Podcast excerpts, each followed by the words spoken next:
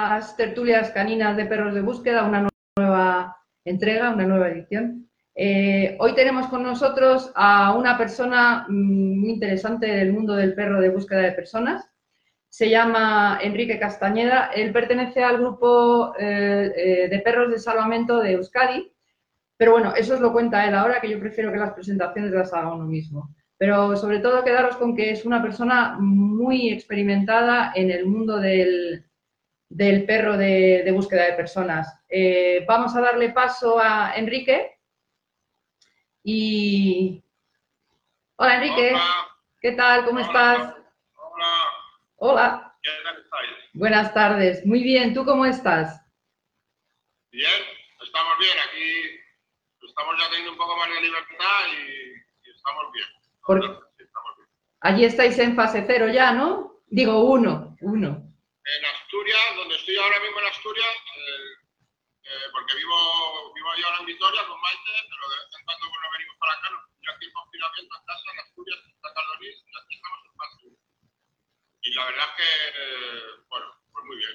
Perfecto, muy bien. Bueno, vamos a esperar a que vaya entrando gente, mientras tanto, porque sobre todo me interesa que nos digan si se escucha bien, porque el otro día tuvimos algún problemilla, que hoy no tengo cascos ni tengo nada, pero por si acaso no vaya a ser que, no se nos escuche, vamos a aguantar cinco minutitos o un poquito menos y vamos viendo, bueno, vamos charlando si quieres eso de, un poco esa fase, esa fase uno, cómo se vive, qué suerte tenéis, porque aquí no la tenemos. bueno, ahí en la sierra, yo sé, que tú, yo sé que tú vives en la sierra y allí no tenéis prácticamente nada, pero bueno, aquí nos han incluido el tema de poder movernos por el territorio, es algún bar abierto. Qué eh, suerte. Para tomar una cerveza, un café. ¿En serio? ¿Tenéis bares? Sí, sí. hay, hay, terracitas por ahí por Cangas, hay alguna terraza que está abierta y algún barcito para tomar un café fuera en la terraza. Y... Qué suerte. Y este domingo van a hacer el mercado de Cangas su mercado medieval que pone, que se vende. ¡Hala! ¡Qué envidia me das! ¡Qué, sí. qué envidia! Bueno, hemos salido a entrenar un poco también es... lo hemos hecho un poco discreto, no, no nos hemos puesto a hacer más training en mitad de la, del pueblo, ¿sabes? Con áreas afuera, eh, un poco con un documento, como que algunos somos adiestradores profesionales y tal, y como, bueno, entonces, nos, como está un poco en un limbo porque tampoco sabemos muy bien, pero bueno, sí hemos entrenado un poquito, ¿sabes? Vale, es, es... Qué, qué, suerte, qué suerte tenéis. Un segundito, Quique, porque me comentan que a ti se te oye de lejos. No empecemos otra vez como ayer, como el otro día. Pero hoy no tenemos nada raro. A ver, eh, eh, a ver si alguna otra persona nos comenta si se le oye bien a... Yo con eco. Yo con eco. ¿Se me oye bien? ¿Se me oye bien? A ver, ¿oís bien a Quique? ¿Escucháis bien a Quique? Y a mí con eco. Desde luego, vamos a probar algo. Nada, probamos hasta que se nos oiga bien, bien. Sí, no, espérate. O tú te pones los cascos, a lo mejor así. Voy a ponerme yo los cascos, a ver. ¿Y ahora a mí se me oye bien o se me sigue oyendo con eco, Irene? A ver. Hola, Irene Torres. Tú... Yo te oigo fenomenal. A ver los demás, ¿cómo, le, cómo te oyen? ¿Se oye bien ahora? ¿Mejor? ¿Mejor? Pues supongo que sí. Porque, a ver, ah, sí, a mí cerca y claro, perfecto, dicen por aquí. Vale, pues yo creo que ya empezamos. Sí, mejor, a lo mejor eran los cascos un poco. Ya, pero curiosamente a mí el otro día con los cascos no se, no se te oye a ti. Si yo me los ponía, no se te oye a ti, es curioso. No lo sé. Es, el mundo de, las videollamadas a mí me tiene de, verdad que un poquito loca. porque cada... Además que cada, plataforma funciona de una manera, porque en Skype los cascos me los tengo que poner porque si no, no se me oye ni oigo. Pero bueno, es lo que hay. Pues nada, eh, ya está todo que se nos oye mejor, se nos oye bien, fenomenal. Bienvenidos a todos, bienvenidas a todas. Mira que no me gusta a mí eso de es políticamente correcto. Hola a todos y a todas. Eh, y a todas. Estamos aquí con, con Quique, con Enrique Castañeda, eh, él pertenece al grupo del Perro de Salvamento de Euskadi y estábamos hablando ahora un poquito que están ellos ahí, el, em, en donde están ellos están en, en fase 1, eh, que nos da muchísima envidia y nos estaba comentando que, que han podido entrenar y todo, ¿verdad, Quique? ¿Habéis podido entrar un poquito? Un poquito discretamente en una zona un poco pues palabrado y tal, ir ahí con los perros en la zona, éramos tampoco seis, o sea, sin hacer muchos tumultos, sin exhibirlos mucho y bueno, un poquito sí. Claro, porque en un momento dado, si ocurriera algo, si hay algún desaparecido por allí, eh, ¿os avisarían a vosotros? En el caso de, de Euskadi, que es la unidad que yo ahora, porque yo estoy, yo estoy en Asturias, porque tengo aquí muchas amistades, estaba muchos años, y ahora entreno con ellos. En el caso de Euskadi ya se lo movilizó al grupo. Ah. Lo único que la persona apareció, no sé si la contra el helicóptero o algo, pero de hecho se los movilizó. Ah, claro, entonces es importante porque que... En Asturias igual, sí, sí, por supuesto estás activo, claro. Claro. Y ahora que hablas de, de Asturias, claro, eh, porque tú llevas mucho tiempo en esto, yo te conozco desde hace ya mucho tiempo. Eh, lo que pasa es que no nos hemos conocido más hasta hace poco, ¿verdad? Sí, sí, porque joder, hablamos, fíjate cuando hablamos en Madrid, del seminario este, yo te hablé en el 97 de que yo pasé por Majadahonda, por donde Goyo, un día. Ostras, es verdad. Acuérdate de donde, de donde estaba este hombre de los bucerones, ahí en Barajas. José Julio, el grupo era EPRI, si no recuerdo mal, el de, el de Goyo, el de Gregorio. Sí, sí, sí, sí. Goyo, pues el que estaba donde el centro, que tenía ahí en Majadahonda las afueras, ¿no?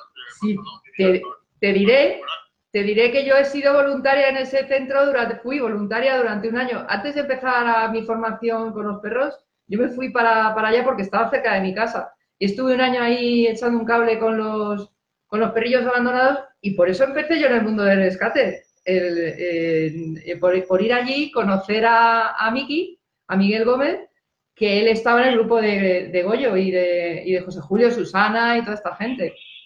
Sí, sí, a, a Miki, bueno, con Miki he coincidido yo varias veces, por eso digo que tenemos muchos amigos en común. Claro.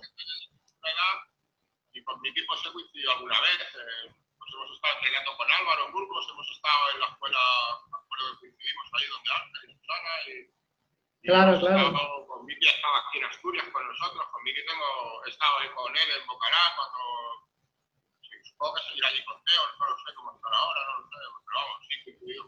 Habéis coincidido, sí, porque eh, tú estabas en el grupo del perro de salvamento de Asturias, yo también conocía aquel grupo y también estuve, lo que pasa es que yo no, no recuerdo, bueno, a lo mejor en ese momento yo era muy pipiola y yo la verdad es que tengo un recuerdo bastante difuminado de aquello, eh, me, pipiola no de edad, porque me refiero a pipiola de, bueno, era pipiola para aquel entonces, pero sobre todo del mundo de, del perro de rescate.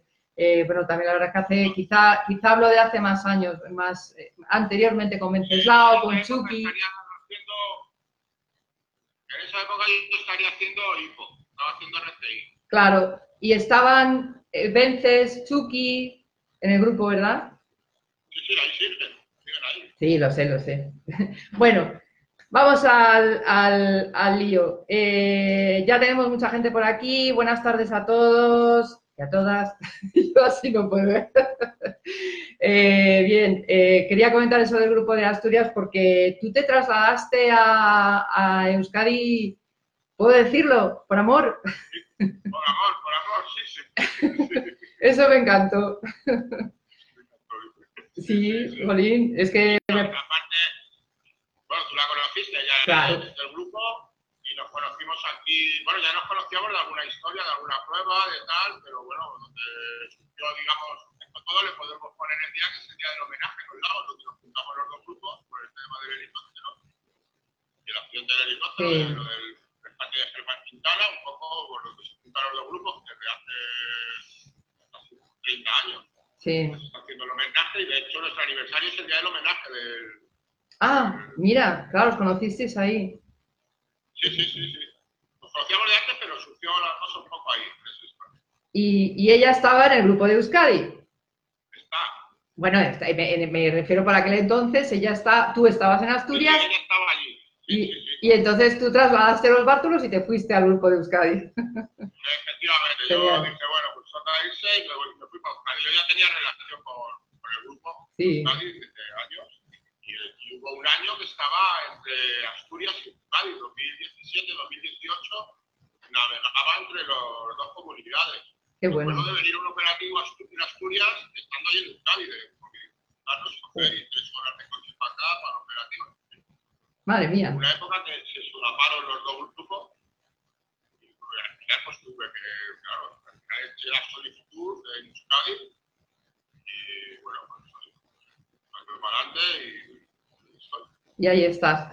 Es estupendo. La verdad es que además son, hay que decir que son los dos grupos, bueno, probablemente no, los dos grupos pioneros en España del, del perro de búsqueda de personas, ¿no? Si no recuerdo mal, creo que es Euskadi el primero, después Asturias o, o por ahí anda, ¿no? Que nadie se me enfade si no es así. No, no, la historia es así. La historia es, eh, eh, empiezan a hacer Suchun en Euskadi, lo que se llamaba Suchun antiguamente, y empiezan a subir a Alemania, a formarse allí, y ellos son los pioneros. Pues, Euskadi es el primero que trae el rescate aquí, pues ahora 30 y pico años, empiezan a formarse con los alemanes, con la BAG. Es verdad. Y luego, al cabo de los años, surge el accidente del de, rescate de Germán Quintana, que es lo que sucede, porque tiene que venir la gente de, solicita desde Protección Civil de Asturias y solicita que venga gente con perros aquí al Parque de los Nacional de Picos de Europa a buscar a este chaval que, por cierto, no apareció. No apareció y, nunca. Y en ese accidente, en, esa, en ese rescate que se moviliza gente del grupo de Lorio, de Perros Salvando de Euskadi, junto con un helicóptero veniendo también en China y tal, vinieron aquí, se juntaron con Protección Civil Asturias, se surge el accidente de los lagos, mueren siete personas y cuatro perros, y aquí en, en, en, Asturias es cuando empiezan a decir, joder, ¿cómo podemos andar pidiendo una solicitud o una ayuda de, de otra comunidad? Nosotros tenemos que tener un, una unidad aquí que cubra esas necesidades.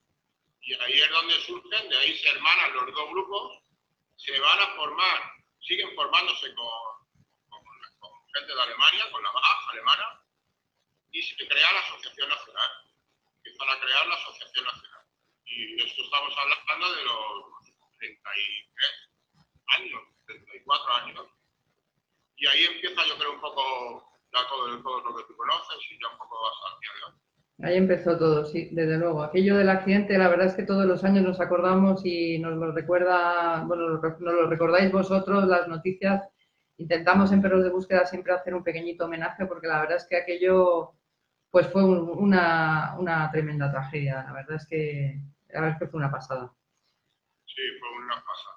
Una pasada. Eh, bueno, eh, antes de empezar con las preguntas de todo el mundo, sí me gustaría eh, que nos comentaras un poquito eh, las dos especialidades, digamos, que estáis trabajando en, en el grupo. Para, como tenemos seguramente gente, y por lo que veo hay gente que está en grupos de rescate, hay muchos profesionales por aquí, pero también he visto que hay gente eh, que no es del mundo del, del, perro de rescate y sí me gustaría que contaras así un poquito, a grosso modo, qué dos tipos de especialidades cubrís en, en el grupo o, o tú, digamos, eh, bueno, en el grupo mejor. Prefiero que hables del grupo, ¿sabes? Para hablar de, de estas dos especialidades tan conocidas. No, hablamos de grupos, obviamente hablamos, hablamos de grupos. Eh, es, bueno, eh, se están cubriendo el tema del olor genérico en grandes áreas y, y, y escombros. De rumbo. Estamos eh, con, con, el tema del, del olor de convergencia. Entonces, ¿cómo se trabaja una cosa, cómo se trabaja otra? Pues bueno, el olor genérico pues es un poco, el perro está condicionado a, a jugar con un figurante, da igual el que se encuentre. En el caso de grandes áreas, eh, a la vista, suele ser siempre el 95% de las veces que está a la vista. En el caso del escombro, el perro suele estar sepultado. Entonces hay que trabajar los conos de olor y hay que trabajar la llegada de los perros en, en las diferentes disciplinas, tanto escombros como grandes áreas. Y en el olor de referencia, pues estamos trabajando en lo que todo el mundo ahora un poco está navegando en esto, ¿no? El, el, tema de la selección de olor, el tema de las antigüedades, el tema de, de la climatología, de lo, del ambiente donde te vas a poner los operativos y, y, básicamente eso, el tema de, viajar, de conocer, de ver a gente cómo lo hace, que tiene, tiene resultados y aprender y, y en ese plan estamos. Luego nosotros obviamente tenemos tanto en Asturias, cuando estaba en Asturias, como ahora en Euskadi, nosotros estamos sometidos por, por decisión nuestra a pasar homologaciones. Y luego esto ya se metió en el, en el, convenio, tanto en un sitio como en otro, el convenio con, con ambos gobiernos y con las comunidades exige que cada año o cada dos años los equipos ciertos exámenes. Vale. Va, vamos a, Sí, es que me gustaría eh, pararme un poco antes de entrar aquí a este tema de homologaciones y demás, que es un tema denso. eh, sí, además te quiero comentar algo. Sí, el, eh, digamos, eh, una de las cosas que estábamos comentando además antes de empezar hoy, eh, en un grupo de rescate con perros, cuando hay, por ejemplo, vamos a centrarnos en la, en la búsqueda de un desaparecido, aunque también en catástrofes es, un, es importante, pero Vamos a centrarnos en una sola especialidad porque hay mucho campo que cubrir aquí. Eh, el otro día tuvimos a, Alejandro Barreiro de Casaga, que, bueno, habían realizado una localización con vida de una persona y hablábamos de esa activación temprana. Eh, ¿Crees tú que esa activación temprana es, eh, es, importante a la hora de trabajar los equipos caninos, los grupos? para mí es imprescindible a nosotros, tanto en una comunidad como en otra, lo que os puedo contar, ahora en Euskadi igual, son activaciones desde el minuto cero, por decirlo de alguna manera. Eh, lo que quiere decir esto es que en cuanto el técnico de emergencia, en su ordenador de la sala, ve que tiene una persona desaparecida, estamos dentro del protocolo para que el técnico de emergencia disponga de nosotros en el momento en que eh, Obviamente es imprescindible. Para mí es imprescindible que, el hecho de lo del otro día de Alejandro, bueno, de Casaga, de grupo, es, un claro ejemplo de una activación bien hecha, un, trabajo bien hecho, un, protocolo a seguir perfecto, se activaron, no sé si decía tres, cuatro horas, llegó con el perro de los de referencia allí, marcó una zona, por motivo, no sé, que que no, que no se podía mover, que tal y cual, llegó al área, y en 7-8 minutos el de grandes áreas resolvió bueno, pues más, mejor imposible. por todos los lados, ¿no? También con las fotos que, que, que, puso, porque él tampoco lo comentó, no sé si lo comentó, no había un operativo sino un operativo Eso es muy importante. Aparte de las horas de, de activación, que obviamente es muy importante tener una activación rápida, es también que cuando llegues allí no te encuentres con 200 personas por de, de vecinos, de, gente más popular o menos popular en las aldeas, en los pueblos. Sí. Y luego ahí eh, voluntariado, protección civil, roja, el civil, o sea, si todo eso está ya, pues un momento dado es un, es un problema. ¿no? Es un problema, tú lo has dicho. Allí, eh, aparte de tener un montón de activaciones, porque, bueno, eh, por desgracia también hay, bueno, por suerte tenéis un montón de zona verde, por desgracia hay más casos de desaparecidos eh, en, aquellas, en aquellos montes, en aquella zona, y vosotros tenéis muchas activaciones y, y mucha experiencia en, en, ser activados y en trabajar en intervenciones reales, ¿verdad? Sí. ¿Como cuántos? Sí, nosotros... Sí. ¿Lo que has dicho al final? No, te iba a preguntar que como cuántas, pero es que eso es un dato, tampoco era por curiosidad. Bueno, ha habido años de mucha, de menos. En, Asturias, en Asturias, desde luego, es ha habido años de locura. ¿eh? En Asturias ha habido años de rondar pues, 40, 50 salidas y activaciones más. Y en, y en Euskadi, pues, pues el orden de, 7 a 20 se puede contar contigo, ya una cosa más normal. Pero Asturias era un poco locura. ¿eh? Madre mía, es que sí. es una burrada eso. Pero bueno, sí. Aquí, por ejemplo, yo te puedo decir que en Madrid, eh, bueno, en Madrid en algunas zonas que sé, hay veces que hay hasta, mm, está mal decirlo, pero codazos por, por, digamos, entrar a un operativo. En algunas ocasiones, ¿vale? Porque como todo, eh, hay operativos y operativos, ¿no? Por lo menos por aquí es la experiencia que hemos tenido o que tenemos. Eh, es un poco, es, es una ventaja por, por vuestra parte lo que tú estabas comentando. Y aquí vamos a entrar en un temita que yo quería tocar, el tema del grupo. tú, claro, eh, comentas, el tema de la activación temprana es fundamental, el tema de que no haya demasiada contaminación, digamos, eh, es también importante. por muy buenos que sean los perros, hay unos límites, ¿no? Hay unas... Sí, sí, ¿no? En un momento, yo te puedo contar casos míos, ¿no? De lo que yo he vivido, de ir buscando con la perra y activarse y, la perra y seguir corriendo detrás de ella animándola y la perra llegar y de repente pues, uno de pronto escribir por ahí dando vueltas o el vecino cuando se quede. Si eso te va sucediendo a lo largo del operativo, cada vez que se activa el animal o que coge un dolor y llega, ve que es una persona caminando, le saludas, ¿cómo está? Y claro, pues al final es una frustración en el trabajo del perro.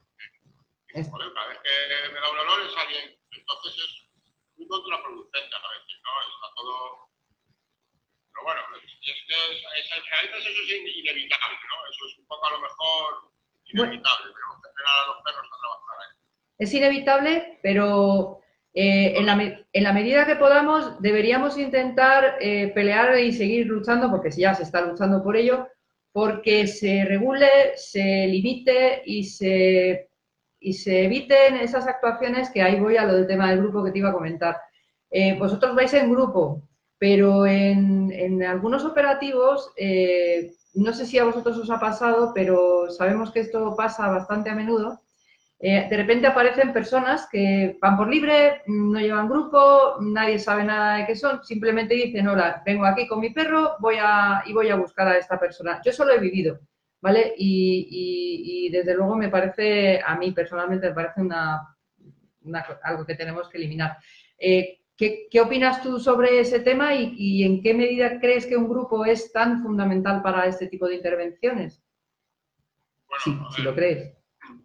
Yo opino, a ver, lo que opino, no, entiendo el, nosotros estamos con un convenio, no entiendo que venga una persona por libre, se nos meta en el operativo, no, no sabemos quién es, no sabemos quién lo ha limpiado, no hay una cooperación con él, no, no, no en, mi caso no se, no se puede decir que lo haya vivido porque obviamente los operativos son cerrados, llaman así y obviamente pues no, además se le dice educadamente, oye, pues, por favor, espérate por aquí, no pases por esta zona que están buscando, o sea, no, no, yo no lo concibo, o sea, no, no, te puedo dar una opinión porque no concibo el presentarte en un operativo con tu perro porque sí, yo no lo concibo. No, la mí se activa desde una sala, de 112, concibo otra, otra, otra manera de, de, participar en eso. Gracias a Dios, he estado en dos grupos, ahora los protocolos son exigentes. Entonces, no lo concibo. El tema del grupo, eh, para mí es, es, que es imprescindible. El tema de tener un grupo con el que compartir, con el que formar, con el que vivir. O sea, además estos, estos grupos están, son muy pesada, porque son asociaciones que tienen presidente, tesorero, vicepresidente, secretaria, formación, eh, hay un protocolo de entrada, de entrenamientos, o sea, entonces todo esto al final lo que hace es ver el carácter humano al cabo del tiempo, ya no solamente los entrenamientos y los operativos, sino que estamos gestionando algo y el carácter humano de cada uno se lo conoce, por lo tanto tú a tu compañero ya le conoces de sobra y sabes cómo es y sabes que se puede contar con él y sabes que si se va a ir de vacaciones lo va a decir, oye, es que me estoy con una buena jodida, así que llaman no estoy. O sea, que es muy... Para mí es imprescindible, se trata de una labor de búsqueda y estás buscando personas y, los equipos ya no solamente es el perro, es, el, es todo lo que la confianza de los compañeros, y todo eso se, se logra estando codo con codo, en todo y, una logística, ¿no? Porque cuando vas a una intervención, eh, aunque sea una búsqueda de un desaparecido, hay que beber, hay que comer, eh, ¿no? Hay que tener un sanitario en un momento dado. Sí, por supuesto, hay que, la logística parte de, repartirnos las zonas, saber que estás trabajando tú. Nosotros trabajamos con GPS. Los dos grupos ya se trabajaba con GPS cuando fui a Asturias y aquí se trabaja con GPS en las cuadrículas, se ve por dónde ha pasado tu perro, se, ve, se comparte esa información. Eh, lo que dices tú, obviamente, un bocadillo, la comida, el agua, el, sitio de descanso de los perros, la furgoneta, si se queda uno abajo porque es un día que hace sol, para mover los coches, llevarlos a la sombra. no sé, es que es, imposible, no, lo, no, lo, concibo de otra manera. Ya, desde luego no.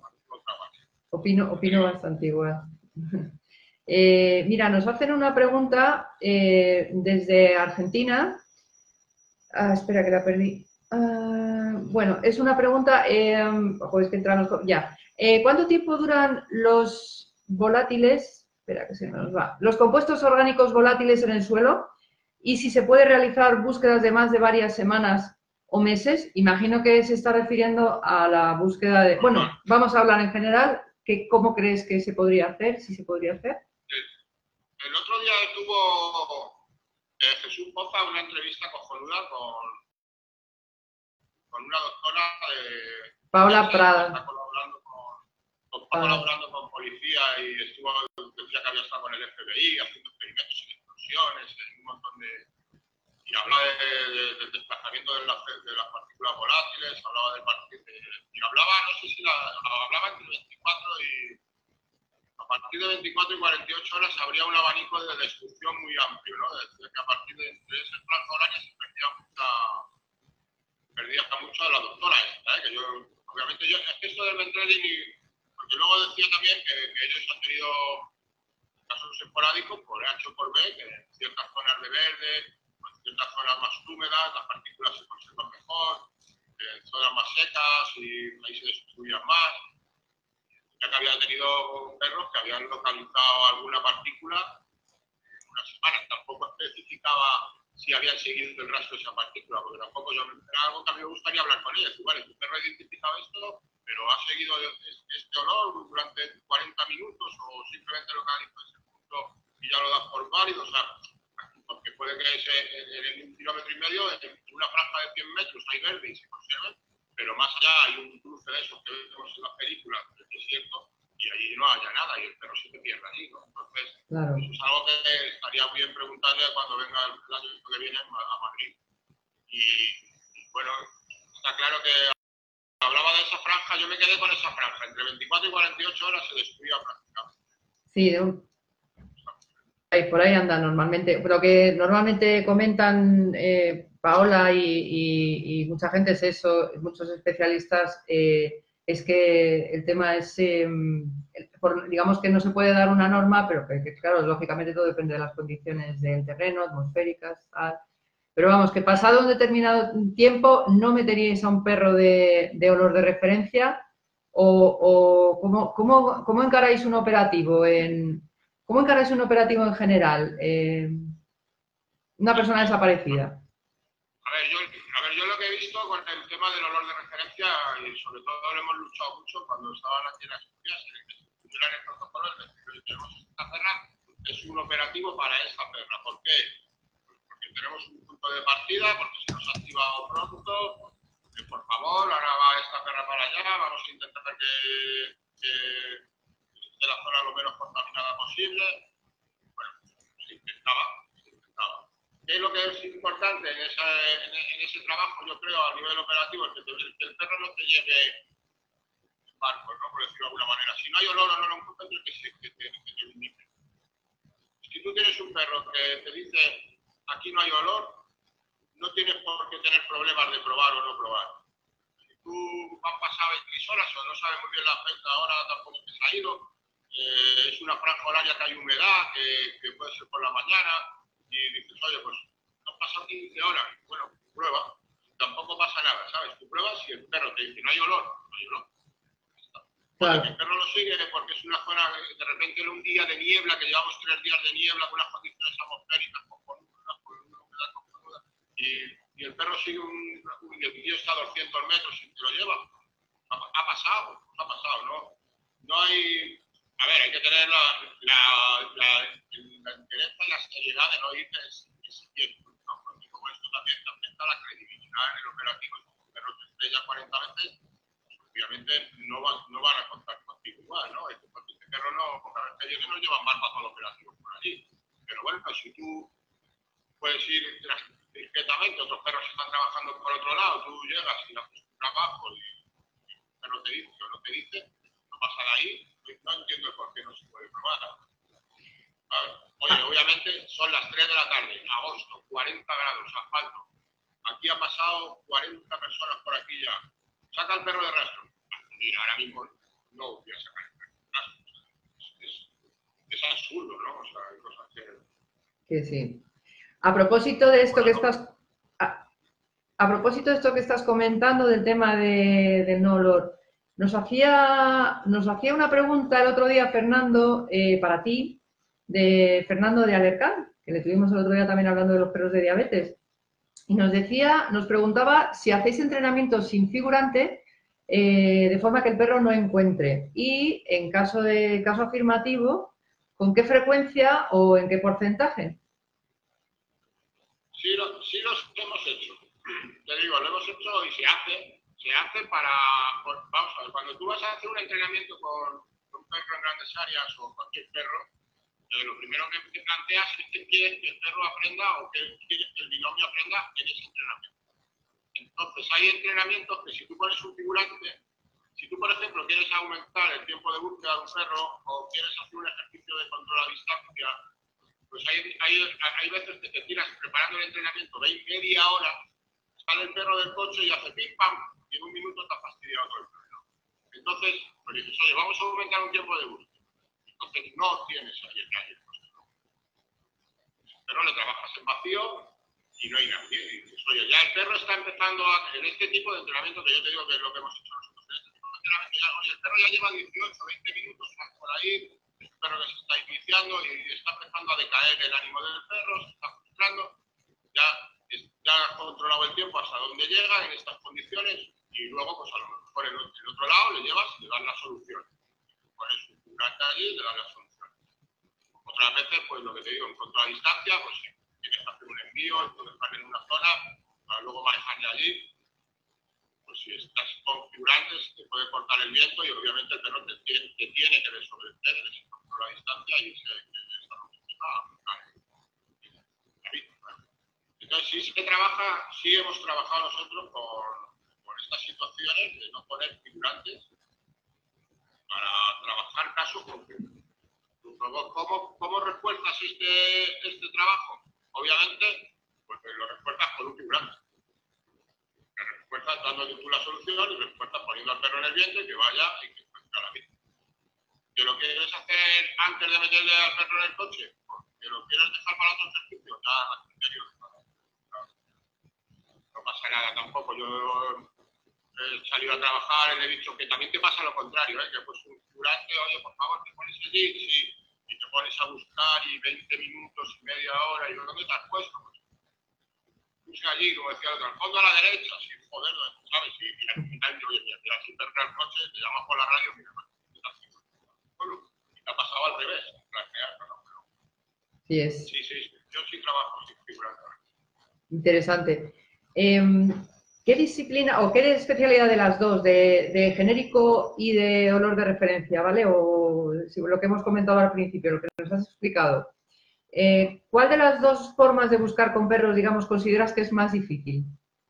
Más, más, más difícil a la hora de, me refiero a la hora de entrenar, ¿vale? Porque a la hora de localizar creo que las dos se complementan, pero sobre todo a la hora de entrenar, a la a la hora de tener un perro operativo. Yo creo que es mucho más complicado el olor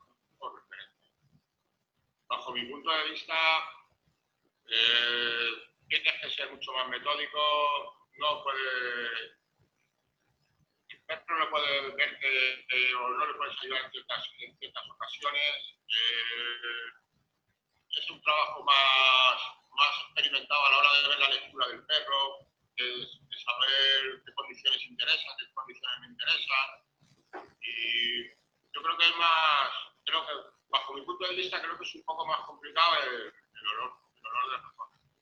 Y sin quitarle que luego el olor genérico tiene una complicación seria también, ¿eh? porque si estás hablando de niveles operativos, eh, cualquier perro necesita muchísimo entrenamiento y, serio y tener una constancia y irle físicamente bien.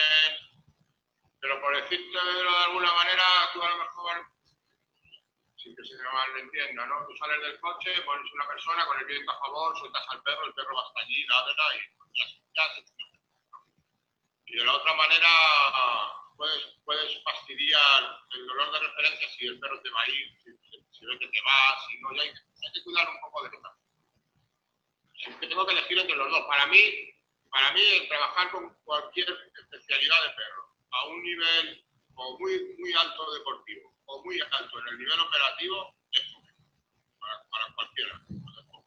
Llevar al perro a eso es, es, complicado respecto a la técnica, respecto a la actitud, respecto a la constancia, respecto a que esto no que la vida sigue, ¿no? Porque tú el entrenamiento de un perro, cuando un perro operativo, tres, cuatro años, un, un entrenamiento constante, que ya tengas una herramienta que es muy fiable, pues obviamente no te, no te ha pasado nada a ti, no, no le ha pasado nada al perro, Complicado, ambas disciplinas son complicadas. ¿Te quieres poner un, un poquito del, del 7 al 8 y medio? Pues vamos a poner la otra.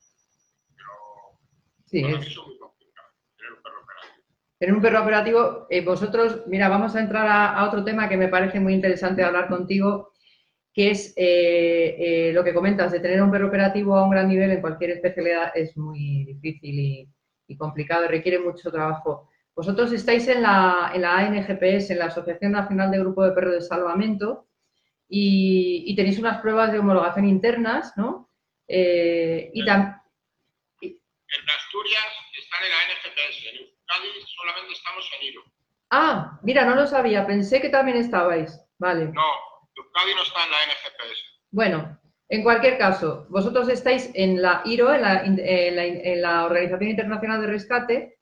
Eh, eh, bueno, para que nos entendamos, la ANGPS es una asociación nacional en España que, se, que digamos, eh, regula la actuación de los diferentes grupos que, que están en ella, ¿verdad? Y, o sea, regula la actuación, no, los entrenamientos o la capacitación, ¿no? Sí, sí, tiene, la NGPS tiene pues unas pruebas internas y luego pues que ellos quedan, ah, yo estaba ahí mucho tiempo, ellos quedan para sus simulacros, sus entrenamientos. Ahora, ahora, ahora ha cogido un- una dinámica muy buena, llevan un- una temporada que llevan una dinámica bajo mi punto de vista, llevan una dinámica muy buena, tienen muy buena energía y están haciendo, pues, están unificando muchos criterios, han cambiado de reglamento hace poco y- y, bueno, es una manera de ver que tienen sus pruebas, sus testajes, que no se trata de, son testajes evolutivos que van de, menos a más, eh, de un A a un B y de un B a un C, creo que es, y, va todo gradual, ¿sabes? va todo gradual para que tengas una prueba más fácil aquí, luego un poco más complicada, y luego un, cabo de 3, 4 años, porque es difícil hacerlo en esos tiempos, pues en 3 o 4 años puedas presentarte a una prueba operativa. Y en el caso de la IRO, pues, es una organización, como tú has dicho, que ya consta pues, cerca de, pues, cerca de 40 y pico, 50 países. Yo, para mí es una organización genial. Tiene igual, tiene, cuatro, tiene un V, tiene dos A's que hay que repetir en diferentes juegos, con diferentes escenarios, tiene un B, luego tiene una prueba operativa que es la MRT. Luego, aparte, pues hay campeonatos del mundo, quiero llamar ya de- de- deportivos, ¿no? Pero el, el- aquí hay mucha confusión con el tema del deportivo, de la IRO deportivo, bueno, la IRO es una organización de, de grupos de rescate, ¿no? Hay bomberos de Suiza, policías italianos, bomberos japoneses, bomberos de Corea. El otro día estuvimos hablando con Juan Carlos Lombardi, que lleva 40 años, desde la IRO ha estado en 6 o 7 terremotos. O sea, decir que esa gente es deportivo es, es un cachondeo. Sí, Sí, que eh, existen pruebas, existen, existen pruebas deportivas, pero luego tienes un- un- una evaluación gradual que para mí es muy importante porque le das unas pequeñas metas a tu binomio y es una directriz de trabajo. Una directriz de trabajo en la cual tú te vas formando desde cero a a un y medio, luego a dos o tres y vas pasando por diferentes etapas para darte esa madurez. ¿entiendes? O sea, siempre tienes una directriz de trabajo en llegar el sábado, ¿hoy qué hacemos? No, no, hoy qué hacemos, no. Dónde estás respecto al reglamento, respecto a la obediencia, respecto a la búsqueda, qué es lo que tienes que trabajar. La retirada del perro de la víctima, la señalización, cómo llevas la orientación en el terreno. O sea, siempre tienes que seguir una pauta que va creciendo y va poniéndose en dificultad. Luego, ya te digo, puedes tener acceso a unas pruebas operativas. eh, para mí es- son la hostia. Y luego tienes acceso a los campeonatos de- deportivos. Campeonato deportivo de, de perro de rescate, estás hablando de, que van lo que te digo, van bomberos, van policías, van grupos de voluntarios y el buscar la excelencia dentro del trabajo de rescate, buscar utilizar el rizo, es decir, vamos a someternos, a someternos a un reglamento y vamos a hacerlo ya, lo, intentarlo hacerlo lo, mejor que podamos, ¿no? unificar criterios. Criterios y trabajar con mucha gente, ¿no? Desde la oportunidad, yo he estado trabajando en Italia, he estado trabajando en Eslovenia, estaba entrenando en Alemania, estaba entrenando en Francia, estaba entrenando en Bélgica, y eso te da, te da muchas miras, ¿no? Y luego, aparte, luego esos reglamentos llevan un, tiempo, las pruebas llevan un tiempo de ejecución, tal manera que te meten una tensión. Tiene una tensión porque puedes trabajar muy bien, no gestionar bien el terreno, no gestionar bien el binomio, acaba el tiempo, pues, pues estás fuera. Y, y esto te hace trabajar en tensión. Tu perro te acostumbra a verte en tensión. De tal manera que cuando luego vas a un operativo, eh, tu perro está acostumbrado a verte con cierta tensión, con cierto intríngulis. No, eh, te va a un campeonato del mundo, vamos a una prueba de este tipo, se presenta delante de 200 personas y no tiene tensión, eso no existe. O sea, tú siempre que tienes una exposición en público, siempre sientes un nervio, siempre sientes una adrenalina, tienes un poquito de, de algo y eso el perro lo nota, el perro lo nota, no, no te, ve, no te ve cómodo y a, y a, partir de ahí empiezas a, a decir, oye, es que de vez en cuando, compañero o compañera, trabajamos de esta manera. De vez en cuando nos sube un poquito la chispa y tenemos que trabajar. Y eso, a la hora de ir a un operativo que estás allí, con, pues, ya apuntes el binomio, ¿no? El perrito ya te ve un poco... Se, se va todo correlacionado, ¿sabes? Sí, la verdad es que el tema del airo es un, es un tema que cuando nos vimos hace poco tú y yo, eh, debo decir que me gustó mucho lo que me explicaste, igual que me ha gustado ahora como me lo has explicado, porque eh, hemos tenido bastantes debates sobre este tema del airo, porque como tú decías bien al principio, hay bastante confusión. Es cierto que es eh, deportivo, bueno, primero habría que, habría que aclarar, para quien no lo sepa, eh, que no existe nada oficial, digamos, que nos regule o que regule este mundo del perro de, de búsqueda de personas eh, a nivel nacional. No hay, no hay nada que, digamos, oficial que limite esa actuación. Entonces, la IRO, pues, eh, no deja de ser una opción muy válida, ¿verdad?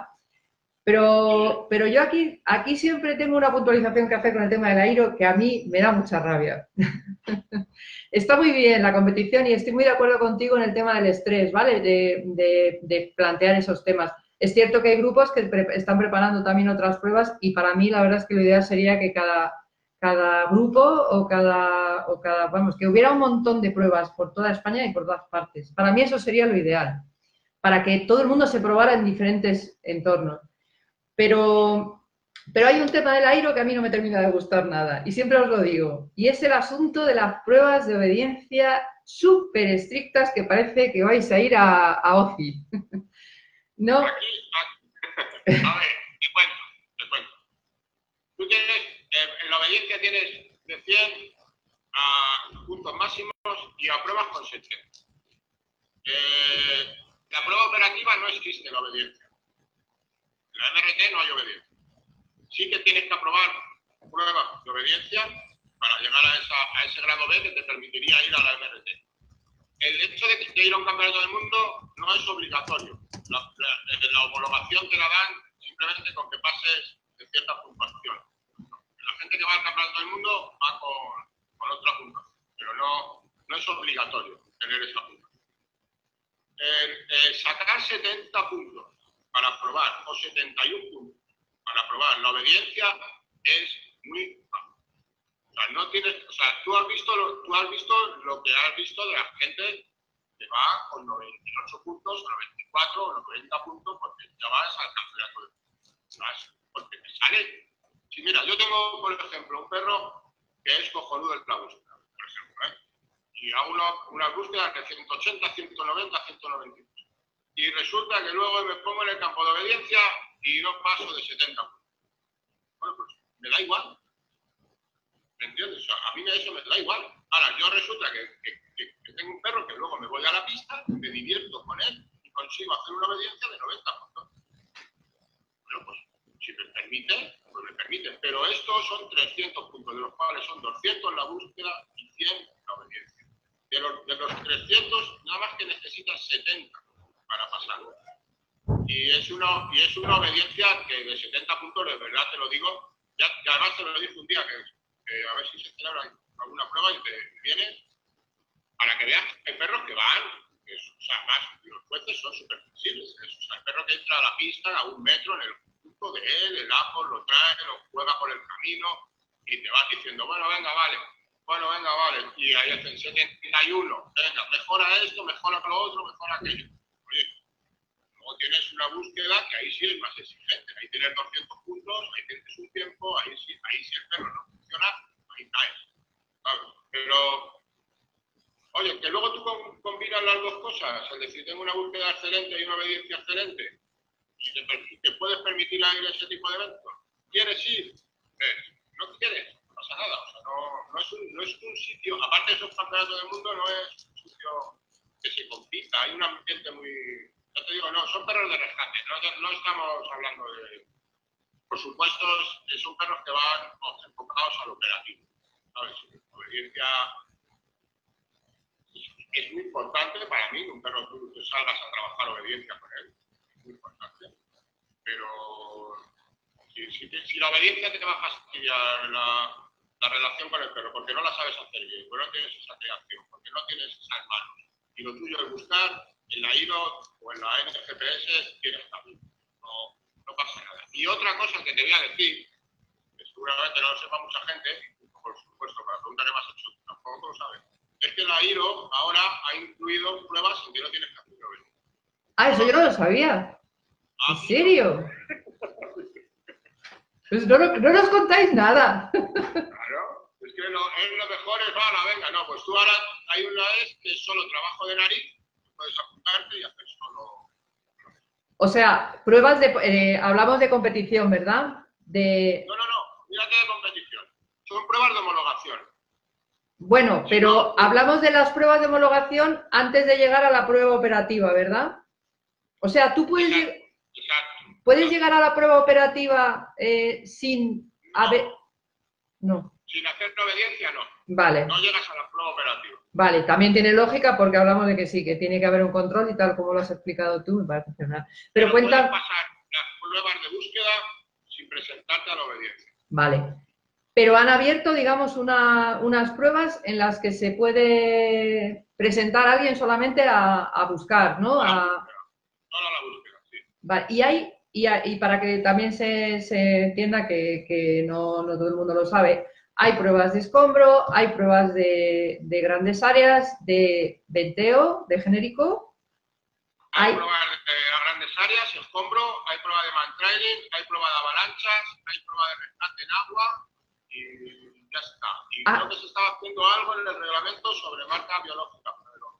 ¿Hay, ¿Hay pruebas de rescate de avalancha en nieve? ¿Tierra, barro? ¿Tierra y barro? Solo nieve. Solo nieve. ¿Y en, y en agua de búsqueda de cadáveres sumergidos? Eh, la, la, de no, la de, la, la de los restos humanos y pruebas biológicas creo que están incluidas en el reglamento, pero no lo tengo claro que se hayan llevado todavía a cabo. Yo sé que he leído en el reglamento que existe, pero no he, visto todavía en el calendario de pruebas ninguna. Vale, vale, vale, vale. Bueno, yo lo digo... Eh, todo, esto también, y ya acabamos con esto si quieres, es hermanado con la FCI. La FCI ha hecho el mismo reglamento de IRO y en algunos casos de, de jueces internacionales son compatibles los grados. Vale. ¿Tú, tú sabes? y luego pasar son compatibles y ahora que hablas de la FCI, eh, eh, ¿no había unas pruebas de, de rescate, una, una disciplina en la, en la, canina, en la Real Sociedad Canina Española, ¿no habían abierto una disciplina de, de rescate? Están creándola, están creándola. Bueno, se, supone que ya estaba. Se supone que ya estaba. Hace, hace ya fácil cuatro o cinco años, bueno, igual no tanto, pero tres años fácil, que ya se creó y que figura en la, en la página de la... tienes en la página, lo tienes en todo. El tema está en que... a ver, el tema está en que yo creo que el mayor impedimento es que en, el grupo, la gente de rescate no hacemos la VH, por ejemplo. Ve... Y la FCI te pide que haya esa prueba, ¿no? La BH, la prueba de actitud del, perro. Bueno, ahora es la... Ahora es el test de sociabilidad. Exactamente, el test de sociabilidad. Sí. O, o, también hubo problemas al principio con el tema de, la, del tema de los pedigris y la raza. Hasta que se dieron y empezaron a decir que se podía hacer las pruebas, tener pedigrí o tener raza. Eh, los campeonatos no, campeonatos de nacionales o campeonatos de España y tal, esos mundiales y tal, tienen que tener el perro con pedigrí. Y ahí ha habido un poco de jaleo, ¿no? Y luego tampoco está bajando la FCI aquí. A ver si, a mí me gustaría que bajara, ¿no? Todo lo que sean actividades. Pero ya digo que el problema yo creo principal es eso, de las pruebas de actitud y el desconocimiento. Volvemos a lo de siempre, o sea, el desconocimiento. O sea, ya. Tendría que promocionarse más, tendría que... ¿Sabes? ¿Sabes qué pasa? Yo no sé, eh, yo te digo mi opinión personal con el tema de FCI, canina y tal. Eh, eh, a ver, de con la FCI no me meto, con la canina no es que me meta, pero hablando claro, que yo soy muy clara, eh, para mí la canina no está apoyando como debiera a las, disciplinas que yo conozco, ¿vale? Te hablo, por ejemplo, de obediencia deportiva. El tema del rescate, no sé cómo lo está haciendo, como bien nos apuntaba Alejandro Barreiro ahora, lo está llevando Álvaro de Burgos y efectivamente hace tres años más o menos. pero mm, yo, yo francamente mm, no, no, no creo mucho, digamos, en la forma en lo que lo llevaría la, canina. No sé si por falta de tiempo, por falta de personal o por lo que sea, pero realmente me parece que para llevar una, unas pruebas de rescate, que Álvaro seguro que lo llevaría fenomenal, pero lo que no sé si va a contar con el buen apoyo de la, de la Real Sociedad Canina. Y con otro tema muy importante que quería sacar. Bueno, sí, coméntame a eso, si quieres. No, no sé no, llego. No llego.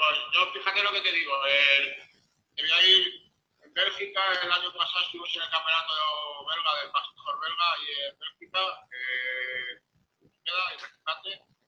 y estuvimos, coincidimos con el presidente eh, a nivel mundial de, de, rescate de la FCI. Y estuvimos hablando un poco de este tema. ¿no? Dijo que no sabía por qué, porque en Francia tenemos treinta y pico pruebas de FCI. ¿eh? de rescate y salvamento, Francia, Y aquí no termina de cuajar. No sé si será. Eh, yo, conozco a Álvaro y Álvaro seguro que lo está dando todo. no, seguro, seguro. Eh, el problema. No sé si la canina nos comenta, si deja de comentar. No lo sé porque ahí no llego. Yo a mí sí me gustaría eh, pertenecer, poder hacer pruebas PCI porque sí, porque, que estuviera aquí metido y que que tuvieran los perros esa prueba de, porque obviamente tienes que tener esa prueba de, y hay que, que quiera hacer, el que quiera hacer que no lo haga. Sí, no, no, no tiene nada que ver con control de homologaciones para perros operativos, o sea, es fomentar actividad, crear cartera. Ojalá, sí. Ojalá, ojalá, ojalá se hiciera, ojalá se sacaran muchas y ojalá se hicieran las cosas como en otros países. Pero aquí voy a otro tema que a lo mejor pienso que pueda tener algo que ver y es un tema que todos los que están en, muchos de los que están conectados lo conocen y, lo hemos debatido tantas veces, es el asunto de ponernos de acuerdo los de los que estamos, o bueno, los que estáis, que yo ya no estoy, yo estoy, yo estoy virtual. Em, los grupos, eh, no hay manera, ¿no? O sea, es como mm, alguien va a hacer algo y parece como que oye, tú, ¿qué vas a hacer? Que yo lo voy a hacer mejor, que cada uno va como barriendo para su casa, yo ya tengo mi convenio en mi comunidad, yo ya tengo mi convenio en mi comunidad, parece que todo funciona un poco así. Y digamos que a la hora de ponerse de acuerdo para hacer un tema eh, conjuntamente, de verdad, y por experiencia lo sé, qué complicado es, por Dios, qué complicado es, ¿por qué crees que, puede ser? No, no lo sé, sinceramente no lo sé, de verdad, es, no lo sé, no entiendo ya yo he estado viendo en la, Asociación Nacional, que he estado años, y es una asociación que lleva 25, 30 años ya, y, te puedo contar que es muy complicado que esa, seguir unidos todos, ¿sabes? Y seguir eh, bajo esos criterios y, hacer que se junten los de Navarra con La Rioja, con los de Canarias, con los de Cádiz, Madrid, o sea, es hay una labor humana de verdad detrás de este tipo de asociaciones hay una labor humana de trabajo y de empeño que eso no está pagado. Y, y no lo sé por, qué no conseguimos unificarnos, no lo, no, no lo sé. No lo Digo, sé. Fíjate, yo veo, veo la- lo, lo bonito lo veo fuera, ¿no? Porque yo ya te digo, pertenezco a IRO y me encanta viajar y me encanta conocer gente por ahí, y me encanta estar entrenando en países que no sé qué, y, lo ves allí, y, bueno, ¿qué tienen esto? Y aquí nosotros no tenemos, ¿no? Esto, no. En Alemania, estamos mirando a Alemania para todo, las narices de Alemania, pero es la realidad, ¿no? En Alemania hay 200 grupos en la PRH, esta, ¿sabes? Unidos, 200 grupos, ¿no? Nadie de vida. Y os habláis, todo. Pues unos se llevan mejor, otros se llevan peor, pero creo que ponen por encima la actividad. Es, esa es la cuestión. Esa, esa, esa es la cuestión. Porque por encima la actividad y el proyecto. Totalmente. ¿Sabes una cosa? Eh, eh, yo, yo tuve la suerte de ir, eh, cuando estaba en grupos de rescate, tuve la, la suerte de, de, como tú, ir a, a- a entrenar por ahí fuera. He estado en sitios además muy interesantes, precisamente gracias a los, a los foros y estas cosas. Eh, y mira, eso que acabas de decir del tema de, la, de los alemanes, de los, bueno, eran alemanes, austríacos, suizos, eh, se podían llevar mejor o peor, pero es que ahí no iban a hacer amigos. Ahí iban a entrenar. Entonces nos juntábamos, claro, y nos juntábamos un montón de gente. Y una cosa que me gustó mucho, que llevo diciendo desde hace no sé cuántos años, pero que, que no hay manera o no sé quién lo podría hacer, es una cosa que me sorprendió en, en una de estas jornadas a las que íbamos, eran de, eran de, de, de catástrofe, eran, bueno, unos sitios en Suiza que son además una pasada, eh, eh, de ciudades, digamos, eh, colapsadas para hacer entrenamientos durante varios días. Y al terminar la- esas jornadas o esos entrenamientos conjuntos, eh, se juntaba todo el mundo en una sala, ¿vale? Y, y de repente, yo alucinaba porque de repente llamaban uno por uno a todos los que estaban ahí tal. Y cada uno llegaba con una cartilla, te hablo de difer- diferentes países, ¿vale? Y cada uno llegaba con una cartilla, plumba, y les sellaban. Y claro, pregunté, ¿eso qué es? Me dijeron, pues es una cartilla de trabajo que lo que sirve es para que eh, eh, quede constancia de que han estado participando en estas jornadas, no como una prueba homologatoria o algo así, sino No, no, sencillamente algo más, ¿verdad? Entonces eso es algo que a mí se me ocurre que, que se podría hacer, lo igual no, no como algo oficial, sino como una prueba más de que, oye, este, este grupo, este equipo, este grupo ha estado y se mueve y ha trabajado aquí y allá, y por lo menos que se le caiga la cara de vergüenza que no lo haga, ¿no? Algo así, no sé, no sé. sí, sí, sí. La, la cartilla nuestra tenemos eh, lo mismo, se pueden, hacer- se pueden apuntar las actividades y, y, de hecho los, los cursos que se promueven de formación, las jornadas, hay jornadas de entrenamiento y, y se pone, si vas, bueno, se sigue haciendo, o sea, eso lo han, lo han mantenido, ¿no? Pero incluso hay algunos pues, que se te da tu diploma de asistencia y, y no sé, eso al fin y al cabo es un poco tener esa estructura, ¿no? De, el trabajo, pero no entiendo el porqué aquí. A mí me, ya te una, parece, parece una utopía, ¿no? Pero sí que es verdad que sería interesante, porque como estemos esperando a que las instituciones nos pongan una prueba de, de- de regulación en la que estemos todos de acuerdo, en, o sea, eso, eso es inviable. Nada, No nada. lo van a hacer. Además, con el país que tenemos que está dividido en autonomías, no lo van a hacer. No lo- cada una autonomía considera una cosa, otra autonomía considera otra y no lo van a hacer. Si no sale de nosotros, no, No lo va a van a hacer. La Asociación Nacional, como, pues es un punto de partida, ahí están, ¿sabes? El- el- tienen su, su manera y ahí están, ¿sabes? La IRO, pues es otro punto de partida, ¿no? De decir, oye, la Asociación Nacional pertenece a la IRO, de partida. Si no intenta cambiar las cosas desde dentro o aportar, cuesta muchísimo, ¿eh? No, no, no es fácil. Sí, la verdad es que quizá podría ser interesante aprovechar lo que tú dices, lo que ya hay, y, y dejar un poco atrás ya también, y aparte los, ya no los egos, sino el orgullo de esto lo he creado yo nuevo y esto lo he hecho. No, si hay algo ya creado, pues vamos a intentar, a lo mejor, no sé, unirnos a eso. Eh, eh, supongo que es muy difícil, eh, bueno, sé que ver el, compendio, digamos, de, toda de todos los reglamentos, porque ya lo intentamos en su día, eso es una chaladura. Entonces, es una chaladura. Algo hay que hacer. Entonces, ¿por qué no unirnos a un carro que ya hay y del que están tirando unos y subirnos, y, y, no a uno, lo que te decía antes, ¿por qué no subirnos a varios carros? Ahora hago las pruebas de la NGPS, ahora la hago la tal, ahora hago el campeonato de, de rescate que organizan, que no sé este año, ahora que estáis por aquí, decidme algo. El campeonato de escombros que, que se organiza a través de, de, de Casaga, eh, UCR España y alguien más, que se me olvida. Eh, pues todas esas cosas son iniciativas interesantes que yo creo que está bien que se pasen, ¿no? Y que se y cuantas más haya, mejor, ¿verdad? Sí, sí, por supuesto que sí. A digo que no. Yo, yo, tengo ahí. A mí me gusta ser muy. Ya me conoces y tengo la mente muy abierta y me gusta ser muy. Unificador, por decirlo de alguna manera, ¿no? Yo hablaba con Álvaro, estaba intentando promocionar el FTI, eh, me gusta lo que hace la, ahora tiene una conciencia nueva. Eh, yo Creo que la IRO para mí ahora mismo es una organización diferente. O sea, no sé. A Alemania, estado con los de la BRH y bueno, pues hicimos allí unos entrenamientos y tal, una gente estupenda. O sea, pero es que se trata de decir, oye, no. Y las cosas varían un poco, ¿eh? Porque en uno hay una cosita y en otro hay otra cosita, pero más o menos es, es todo lo mismo, ¿eh? No, no pienses que. Sí. Que la, las diferencias son abismales, insalvables. No, no, no. Es, uno con una víctima, otro 40 minutos, otro 3 media hora, o sea, es que al final serían matices, o sea, porque al final, si te das cuenta por ahí, que es otro apunte muy bueno también, los que estuvimos por ahí por Europa y tal el año pasado, estamos a un nivel bueno, o sea, somos, somos, somos gente de los que hemos estado viendo por ahí, no te creas que hemos visto, a ver, hemos visto cosas que son increíbles, para hemos aprendido cosas, hemos visto muchas cosas, pero oye, igual que nosotros hemos aportado aquí, ¿eh?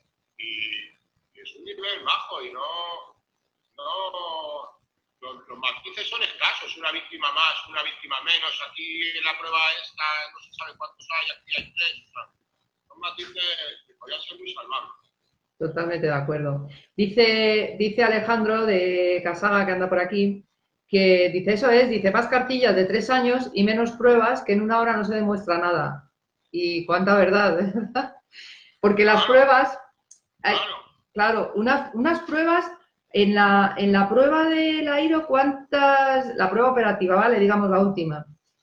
¿Cuántos, o sea, se, se, a ver, ¿hay alguna prueba, digamos, enfocada a grupo y de varios días?